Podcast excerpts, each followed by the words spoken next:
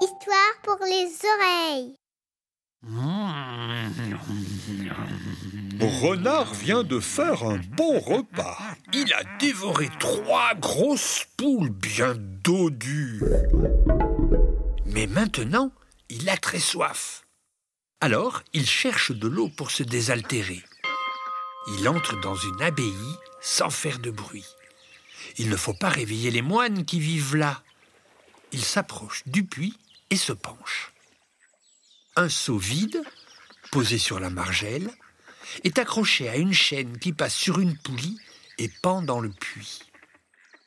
Au fond du puits, un second seau, attaché au bout de la chaîne, flotte sur l'eau. De l'eau, de l'eau. Assoiffé, Renard n'hésite pas une seconde. Il monte dans le seau et aussitôt il tombe avec au fond du puits. Et l'autre seau, lui, remonte jusqu'en haut.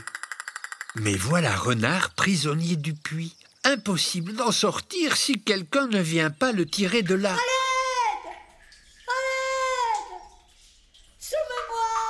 Alors, Renard appelle, appelle, appelle. Justement, par le plus grand des hasards, Messire Loup, affamé, rôdait non loin de l'abbaye. Attiré par les cris, il s'approche et se penche au-dessus du puits. En voyant Renard, Isengrin, le loup, s'étonne. Hé, que fais-tu là-dedans? Je me régale de grosses poules dodues. Viens vite, il en reste encore pour toi. Isengrin a si faim qu'il ne prend même pas le temps de réfléchir. Il grimpe dans le seau et se laisse descendre.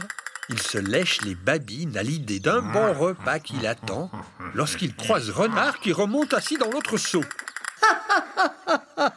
ricane l'animal rusé. À ton tour d'attendre qu'un nigo te sorte de là. Dès que son seau arrive en haut du puits, Renard bondit et se sauve sans demander son reste. Isengrin, assis dans l'eau, fort dépité, comprend trop tard qu'une fois de plus, Renard s'est joué de lui. Et il passe la nuit au fond du puits en maudissant son cousin. Au matin, les moines viennent chercher de l'eau. Ils attachent la chaîne au dos de l'âne qui se met à tirer, à tirer. Mais dans l'eau qui sort du puits, il n'y a pas que de l'eau. Quelle surprise Un loup Isengrin tente de s'enfuir, mais les moines lui barrent le passage et lui donnent une bonne correction.